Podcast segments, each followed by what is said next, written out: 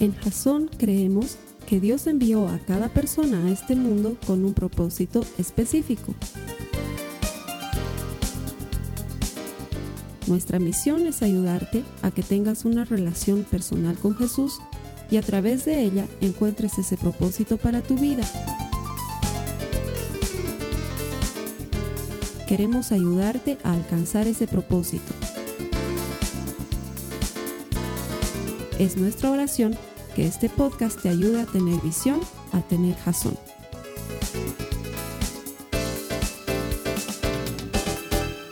Quiero darte la bienvenida a ti que te conectas a los servicios de Jason en línea a través de la iglesia.tv. Estamos convencidos de que nuestro mensaje puede ayudar a que tu vida dé un salto cualitativo porque todo el que encuentra a Dios encuentra vida. Eso es lo que promete la palabra de Dios. El mensaje que tenemos preparado para ti hoy, estamos seguros que no solamente te va a dar ánimo, pero va a sanar tu corazón y te va a llevar a profundizar la relación que queremos que desarrolles con Jesús. Él es el único que puede hacer que nuestras vidas cambien. Así que bienvenido. Lo que vamos a hablar esta semana es el tema que va a dar cierre a lo que hemos venido viendo durante las anteriores cuatro semanas. Esta sería la quinta. ¿Qué hemos visto las últimas cuatro semanas? Primero hemos visto que Dios no necesita alabanzas. Las alabanzas las necesitamos nosotros. Y confío que durante estas semanas lo que hayas estado haciendo, lo hayas estado haciendo transformando tu vida en una vida de alabanza, porque la alabanza es un estilo de vida, es mucho más que una oración, es una manera de llevar adelante nuestra forma de vivir. Eso veíamos la primera semana. La segunda semana veíamos cómo esta alabanza nos proporciona una visión completa de las cosas. Es como un lente, como una lupa. Ayer mi amigo el Osby y el Julio César me estaban contando que ha salido una cosa que se llama Google, ¿qué se llama? Google Glasses. Pucha, Dios mío, son unos lentes que te ayudan a ver la vida más completa, ¿no? Dice que te pones, es como en esas películas de ciencia ficción, te pones el lente y ¡pup! empiezan a salir cositas en la pantalla de farmacia, restaurante, policía, asalto en progreso, sacar el arma, Dios, cosas así, ¿no? Bueno, la alabanza es eso, es como unos lentes poderosos que cuando hablas de quién Dios es, te das cuenta del tamaño verdadero de tus necesidades, tus problemas, te das cuenta de cuánto dependes de Él, cuánto necesitas de Él. Es increíble, pero la alabanza es capaz de lograr todas esas cosas. Luego, la tercera semana veíamos que la alabanza nos sirve como un arma poderosa que cuando estás peleando, porque la Biblia nos dice que nuestra lucha no es contra carne ni sangre, o sea, tú no estás luchando contra el desgraciado que te hace la vida infeliz y miserable en el lugar donde la desgracien, ¿sí? Sino estás luchando contra el enemigo que quiere apartarte de Dios. Habíamos visto en series anteriores que el único interés del enemigo que existe y que trabaja es separarte de Dios. Y si con eso y, si para lograr eso tiene que hacer lo que sea, lo va a hacer, te va a cambiar de trabajo, te va a molestar en tu hogar, va a hacer miles de cosas para que te separes de Dios. Y la alabanza es el arma que nos permite no solamente contestarle al enemigo, sino que nos permite acercarnos a Dios y asirnos de sus brazos y poder recibir de Él lo que Él nos da siempre, solamente que en una manera sobrenatural. ¿sí? La alabanza es un arma poderosa. La semana pasada teníamos una invitada especial, Alejandra, que nos hablaba de que la alabanza es algo con lo que nacemos. Somos seres de adoración. Tú alabas todo el tiempo. La cosa es a quién alabas todo el tiempo, pero todo el tiempo estás dando alabanza, todo el tiempo estás dando reconocimiento, porque somos seres de alabanza. ¿sí? Hemos nacido para eso, hemos sido creados para eso, y cuando enfocamos nuestra alabanza en quien merece toda la alabanza, entonces nuestra vida entra en el ciclo perfecto, ¿sí? empiezas a caminar de una manera diferente. Y esta semana quiero hablarte de la alabanza como un ungüento que sana. Entonces, para ti que estás tomando notas, te invito a que le pongas ese título, la alabanza es un ungüento que sana. Es como cuando, no sé si esto hay en otros países, pero amo Bolivia porque existe el mentizán, ¿sí? Y he visto que existe Mentizán para todos los países con presentaciones diferentes. Y yo digo, qué bien, porque si algún día me voy a Alemania va a haber Mentishusben o algo parecido. Y voy a poder poner, ¿cuándo? Cuando tus labios se, se irritan y se rajan. O como decimos aquí altiplánicamente hablando, cuando se paspan. ¿No? Eh?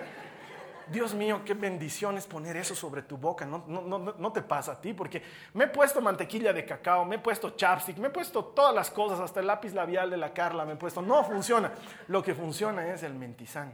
Te pones y sientes esa frescura, que primero un poquito, arde un poquito y luego es fresco y suave y sientes que la irritación ha pasado y eres feliz de nuevo, ¿no? Otra vez puedes sonreír ya no duele, cuando sonríes, es increíble. Y eso es la alabanza.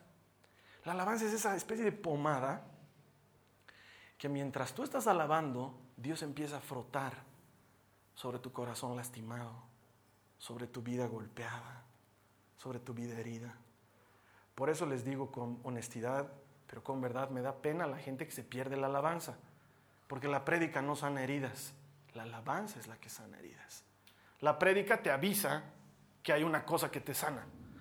Esto lo voy a utilizar en una siguiente serie, pero lo voy a usar un ratito ahorita. Es como cuando tú agarras y le dices a tu hijo, ¿has ido a ordenar tu dormitorio? Y él te dice, papi, he pasado un curso sobre cómo ordenar dormitorios. Sí, pero ¿has ido a ordenar tu dormitorio? Te cuento que nos hemos reunido con un grupo de amigos y hemos hecho un congreso para compartir sobre temas de cómo arreglar. Sí, pero ¿has arreglado tu dormitorio?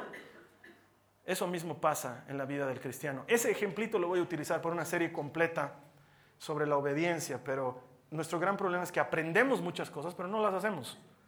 Durante cinco semanas aprendemos sobre alabanza y cuando Dios dice, estás alabando, le dice, Señor, quinta semana, me han enseñado que es como un ungüento que están, ya, pero has alabado. En la anterior semana me han contado que todo mi ser puede, ya, pero lo haces, lo estás haciendo. El gran problema de los cristianos es que dejamos una brecha tremenda entre lo que sabemos y lo que hacemos.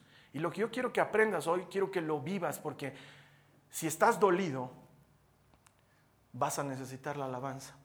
Y si no estás dolido, permíteme que te lo diga, tarde o temprano te va a doler. La vida duele, es difícil. Los hijos se rebelan, las parejas chocan, los empleos se terminan, el dinero se va al bombo, las estabilidades que tenemos sucumben. Lo único que permanece para siempre es el Señor. Y cuando tú llegas delante de Él, Él sana todas esas heridas. Le dices, Señor, tú eres mi Dios. Y Él se acerca y te demuestra que es tu Dios. Le dices, tú eres mi protector. Y Él viene a ti y te protege. Le dices, tú eres poderoso y haces grandes cosas. Y Él te demuestra que hace grandes cosas. Y con eso sana tus heridas. Y te restaura y te levanta y te pone como nuevo. Ahora, probablemente me digas, es que Carlos Alberto, el problema es que no tengo ganas de alabar. lo que dices suena lindo, pero cuando quiero alabar a Dios no tengo ganas bienvenido al club. No es algo que uno tenga ganas todo el tiempo. Y gracias a Dios la alabanza no tiene nada que ver con el estado de ánimo de nuestros corazones, porque si fuera así, no encontraríamos a David destruido en la batalla diciendo, pero tú Señor estás en tu santo templo, tú sigues gobernando sobre mi vida.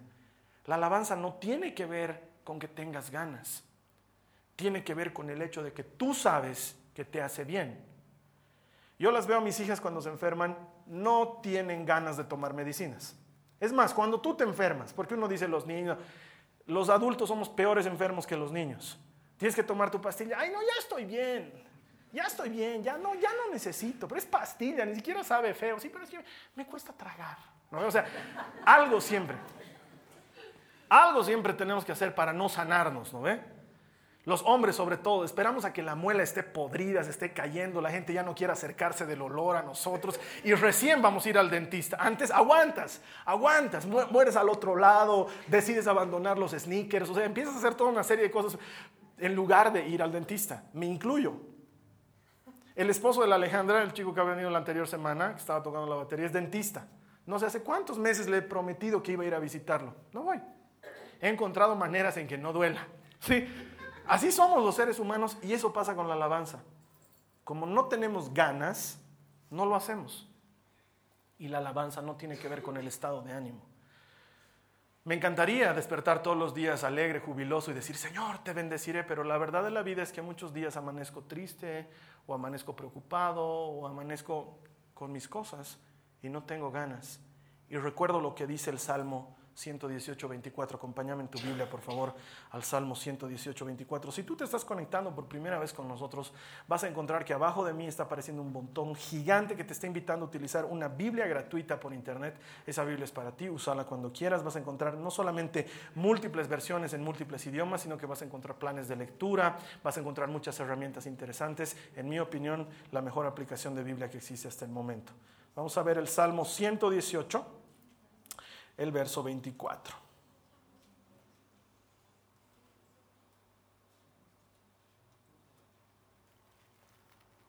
Dice la palabra de Dios, este es el día que hizo el Señor. nos gozaremos y nos alegraremos en Él. Me parece que es un versículo súper claro porque lo que te está diciendo es, el día lo hace Dios, el gozo y la alegría lo pones tú. No vienen incluidos en el día. Es más, Jesús nos advirtió, en el mundo hallaréis aflicción. El mundo es difícil, pero este día lo hizo el Señor. Alegrarnos en ese día nos corresponde a nosotros. Y si la alabanza te lleva de estar llorando a estar contento, ¿qué deberías hacer? Alabar. Es lo que le dice Dori al papá de Nemo. ¿Qué haremos? Nada haremos. Los cristianos, ¿qué haremos? Alabaremos. ¿Sí? Mientras estoy en la cárcel, decía Pablo, cantaremos alabanzas. Y Silas le seguía la segundita. Jeremías estaba metido en el pozo y mientras estaba metido en el pozo, ¿qué hacía? Alababa. Contrario a lo que hacemos muchos de nosotros, que es quejarnos, me incluyo. Ay, qué difícil, ay, qué duro. ¿Por qué a mí, Señor, si tanto te sigo? ¿Por qué me tiene que pasar esto? Cuando la Biblia nos está enseñando claramente que la solución para salir de ese estado de tristeza, que sane tu corazón, es que le alabes. Que reconozcas que Él está en control, que Él es mejor que tú, que su plan es mejor que tu plan. Y que tarde o temprano te darás cuenta de que su ayuda es mejor que tu ayuda propia. De eso se trata, de que lo hagamos. Es una actitud. No es algo que hoy día me nace, che. Hoy día voy a ir a la iglesia temprano porque hoy me nace alabar. Ojalá toquen Eres Todopoderoso. Esa canción me gusta. Es más, creo que le voy a hablar al Carlos Alberto y le voy a pedir que toque Eres Todopoderoso porque hoy me nace, no sé, tengo esa, Eres Todopoderoso, tengo esa, ay, qué lindo, ¿no? Y el siguiente domingo, como la noche anterior así terrible, el siguiente domingo no tienes ganas de nada, ¿no? Ni fricasé, nada te anima, estás destruido. Entonces no lo haces. No, la vida no es así. La alabanza es un estilo de vida, es algo que elijo hacer. Es una actitud de mi corazón que se manifiesta a través de mi cuerpo externo. Lo hago no porque Dios lo necesite, lo hago porque Dios lo merece, lo hago porque es mi arma, lo hago porque sana mis heridas. Estoy dolido, bendeciré Estoy triste, alabaré al Señor. Estoy caído, la única forma que conozco en que Dios me levante es cuando Él se levanta primero. Le levantaré con mis labios, con mi voz, con mi oración. Haré algo diferente. En lugar de lamentarme, cambiaré mi llanto por alabanza. Y déjale a Dios que cambie ese llanto por alegría. Porque nadie puede agarrar y decir, ya, se me pasó, estoy chocho. Nadie puede, eso es hipocresía. Ya, a ver, ya, listo. Ya. No es así la vida, ¿no ve? Ojalá fuera así la vida, pero no es así. Sin embargo, la alabanza sí hace esto. Es algo extraño, pero la, la acción de levantar las manos no es capricho de los cristianos. Deben escuchar mucho. Dice el Carlos, levante las manos. Te hace sentir libre.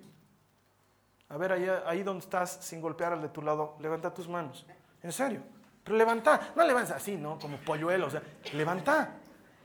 Sentí la diferencia. Uno se siente libre cuando levanta las manos. Y si a, esa, a ese levantar las manos le añades una oración, Señor, tú eres fiel. A ver, dilo, Señor, tú eres grande. No hay otro como tú. Eres bueno en mi vida. Sana las heridas. Sentí como Dios empieza a pasar por ahí con su mano y sana. No lo hacemos por locos. No lo hacemos por locos, lo hacemos porque funciona. La Biblia dice que funciona. La Biblia nunca dice, si tienes ganas al entrar en el santuario, levanta las manos. Dice, al entrar en el santuario, levanta tus manos. Es prácticamente una orden para que el que la cumple se dé cuenta que funciona. Que Dios empieza a trabajar de una manera sobrenatural porque Él sana nuestras heridas por medio de la alabanza. Acompáñame al Salmo 147, por favor un poquito más atrás, perdón, más adelante del que acabamos de leer. Salmo 147. Y vamos a leer desde el verso 1. Quiero que veas lo que dice el Señor. Dice, comienza como, como casi todos los salmos, una alabanza. Dice, alabado sea el Señor. Qué bueno es cantar alabanzas a nuestro Dios. Qué agradable y apropiado el Señor reconstruye a Jerusalén y trae a los desterrados de vuelta a Israel. Él sana a los de corazón quebrantado y les venda las heridas. Cuenta las estrellas y llama a cada una por su nombre. Qué grande es nuestro Señor. Su poder es absoluto, su comprensión supera todo entendimiento. El Señor sostiene a los humildes, pero derriba a los perversos y los hace morder el polvo. Canten su gratitud al Señor, al son de arpa, entonen alabanzas a nuestro Dios. Si se dan cuenta, el autor de este salmo ha entendido cómo funciona la dinámica. Es yo me acerco a Dios, levanto su nombre, Dios se acerca, me sana. Y como me sana, yo levanto su nombre. Y como levanto su nombre, me sana. Y como estoy sano, le bendigo. Y como le bendigo, Él me sana. Y como estoy sano, le bendigo y empieza a vivir en un ciclo.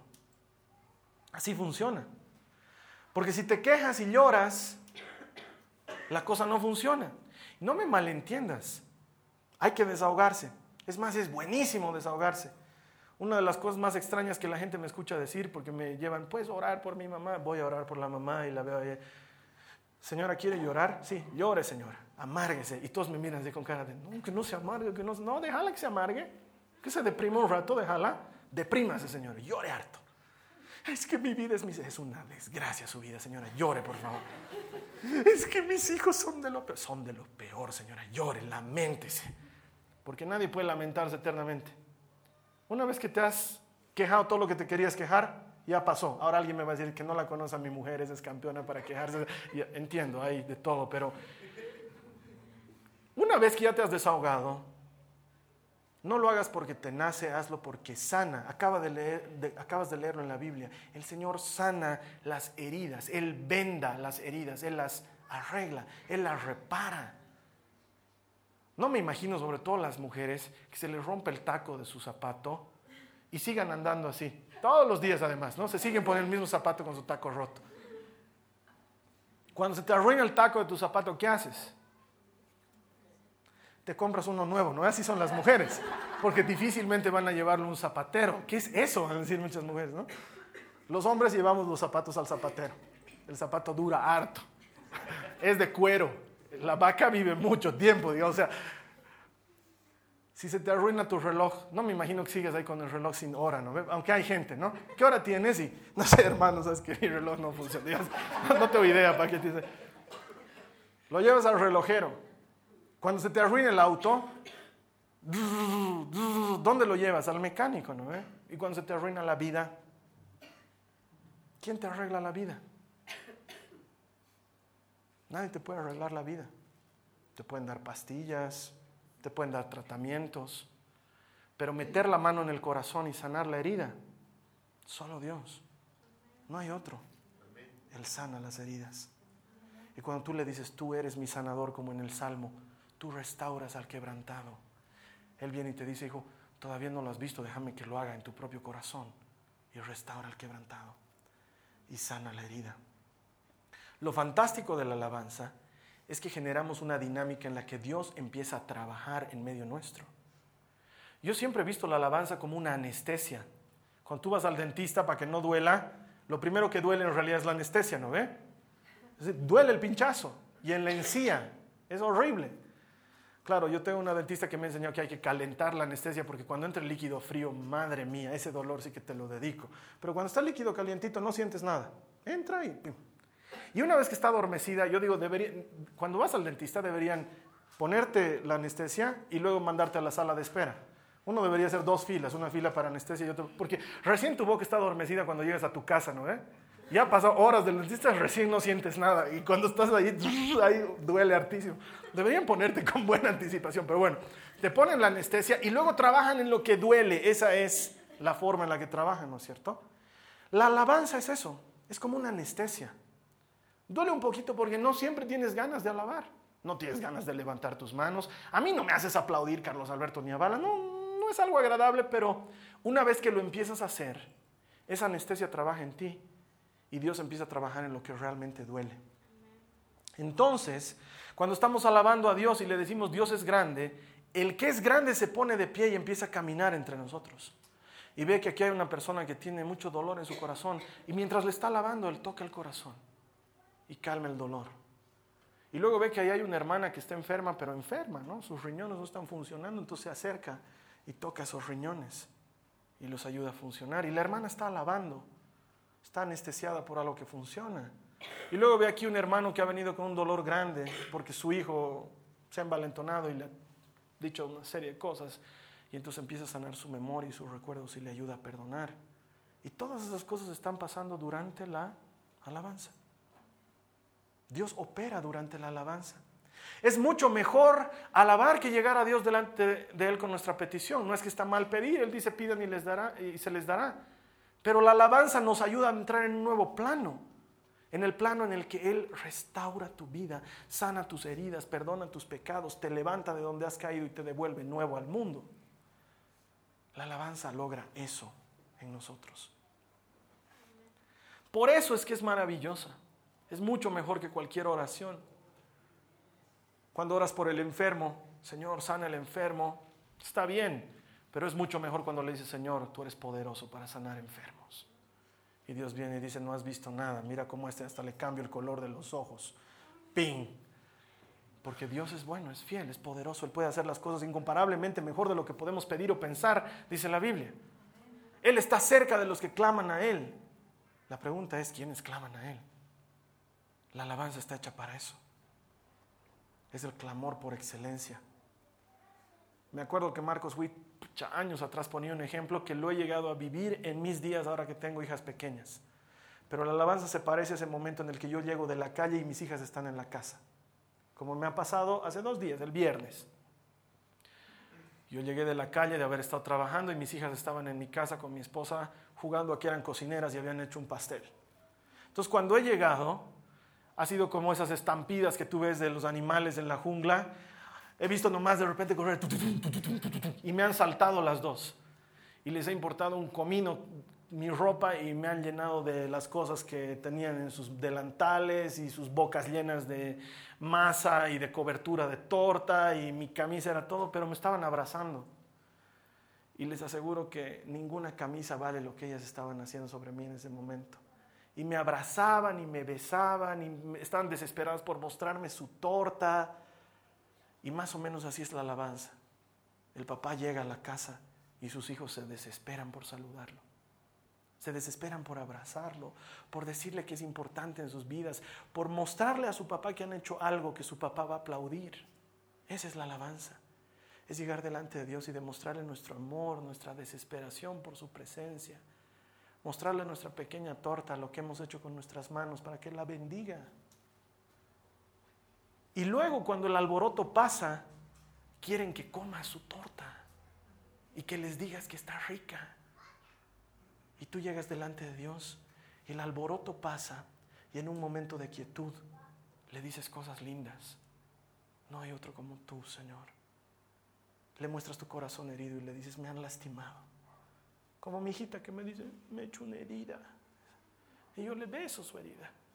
No le sano la herida, la herida sigue ahí, pero ese beso cambia su perspectiva de la herida. Dios besa tu herida y la sana. La herida desaparece y puedes seguir caminando. Y tú que pensabas que eras débil, luego te das cuenta que ni los problemas más grandes del mundo te tumban. No había sido porque eras fuerte, sino porque la Biblia dice que diga el débil, fuerte soy. Y entonces Dios viene y te da un beso en la herida. Y la herida sana. La alabanza sana heridas. Restaura a los que están quebrados. La alabanza hace que los corazones de piedra se transformen en corazones de carne. Por eso es que te digo, obligate a alabar. Porque si estás esperando que tu corazón de piedra cambie solito, va a ser nomás como canción de Lucía Méndez. ¿Nunca has visto esa novela? Corazón de piedra, ¿no? ¿Nunca has visto? Un saludo a mis hermanos mexicanos que nos han bendecido con tantas novelas. El corazón de piedra va a ser corazón de piedra siempre. El único que puede darle vida a los huesos secos es Jesús. Tú le tienes que presentar tu corazón de piedra. Pero tú tienes que hacerlo. Me encantaría decir ahora, hermanos, pasen todos los que tienen corazón de piedra, yo voy a alabar en nombre de ustedes. No puedo, la alabanza es una cosa personal. Porque para mí no funciona cuando la Nicole viene y me dice, la María Joaquina te quiere. Gracias por la información, hija. es distinto cuando la María Joaquina me abraza y me dice, te amo. Que lo diga ella no es lo mismo que su hermana me avise que su hermana me ama. ¿No ve? Tú tienes que alabar tú, tienes que hacerlo tú. Y en ese momento Dios mete su mano y sana tu herida. Pone sus labios sobre esa cortadura y sana tu herida. Y tú eres nuevo. Y te devuelve la confianza. Y puedes seguir caminando. La alabanza tiene el poder para lograr eso en nosotros. Vamos a terminar viendo lo que dice el Salmo 30. Acompáñame al Salmo 30, por favor.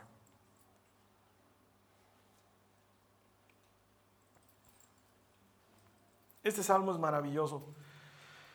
No es que haya un salmo que sea malo, pero se adecua perfectamente a lo que estamos hablando. Mira lo que dice, dice, te exaltaré Señor porque me rescataste. No permitiste que mis enemigos triunfaran sobre mí. Oh Señor mi Dios, clamé a ti por ayuda y me sanaste. Clamé a ti por ayuda y me sanaste. Me levantaste de la tumba, oh Señor, me libraste de caer en la fosa de la muerte. Canten al Señor ustedes los justos, alaben su santo nombre, pues su ira dura solo un instante, pero su favor perdura toda la vida. El llanto podrá durar toda la noche, pero con la mañana llega la alegría. Cuando yo tenía prosperidad decía, ahora nada puede detenerme. Tu favor, oh Señor, me hizo tan firme como una montaña. Después te apartaste de mí y quedé destrozado. A ti clamé, oh Señor. Le supliqué al Señor que tuviera misericordia. Le dije, ¿qué ganará si me muero, si me hundo en la tumba? ¿Acaso podrá mi polvo alabarte? ¿Podrá alabar tu fidelidad? Escúchame, Señor, y ten misericordia de mí. Ayúdame, Señor. Tú cambiaste mi duelo en una danza alegre. Me quitaste la ropa de luto y me vestiste de alegría para que yo te cante alabanzas y no me quede callado. Oh Señor mi Dios, por siempre te daré gracias. ¿Te das cuenta cómo el salmista maneja esta dinámica circular que te digo perfectamente? Es, me acerco a Dios, le alabo, y cuando le alabo, Él me bendice, me sana, me restaura, me levanta. Y otra vez le alabo porque me ha bendecido, me ha sanado, me ha restaurado. Y como otra vez le estoy alabando, otra vez obra en mi vida. Y empiezas a vivir en un ciclo.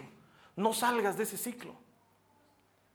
La idea de esta serie es esa, introducirte en una vida en la que no salgas del ciclo de la alabanza, porque dando es como se recibe, dice la palabra de Dios. Entonces, tú le das y Dios te vuelve a dar, y como te ha dado, tú le das otra vez y Dios te vuelve a dar y empiezas a vivir en un ciclo, donde la recepción es lo menos importante. Has empezado a ser un dador, y como das tu vida empieza a caminar de una manera diferente. La alabanza logra eso en nuestras vidas. Vamos a cerrar nuestros ojos, vamos a orar al Señor.